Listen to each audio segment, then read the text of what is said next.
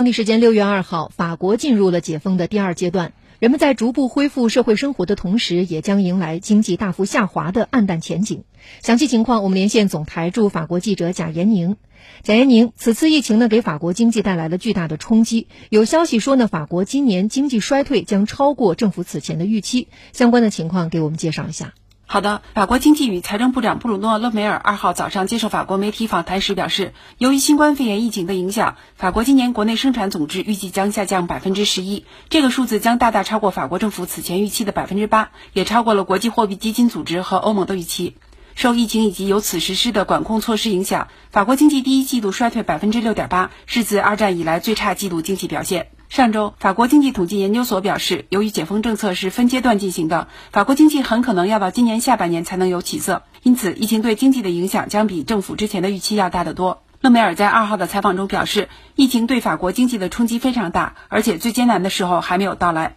不过，他预计法国经济将在明年实现反弹。主持人，嗯，从昨天开始呢，法国的解封进入了第二阶段，民众是否已经适应了新的生活方式呢？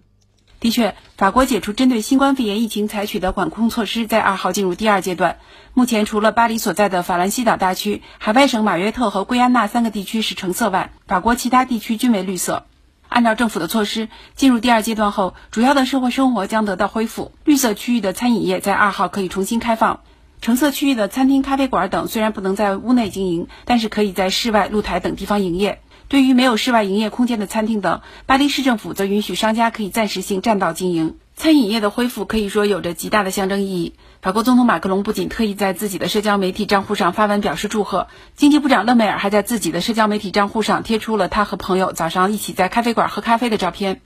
另外，刚刚过去的这个周末是法国连休四天的小长假，所以巴黎的公园、花园也都在周末提前对公众开放。人们一大早就涌进卢森堡花园、卢浮宫旁边的杜乐丽花园等地方晒太阳、游玩。不过，不知道是在户外的原因，还是因为天气炎热，戴口罩的人并不多。好在相互之间还能保持一定距离。另外，老佛爷等大型商场也在周末重新开放，迎来众多憋了好几个月的消费者。另外，从六月二号开始，公共交通、火车、航空等交通行业也将逐渐恢复正常。虽然表面看社会生活得以极大恢复，但是人们不得不适应新的生活。现在去邮局、超市，虽然有人不戴口罩，但是人们都会自动隔开一米距离，耐心等待工作人员的指令。进入大型商场则必须佩戴口罩，门口还有专人负责给消费者提供酒精洗手液等。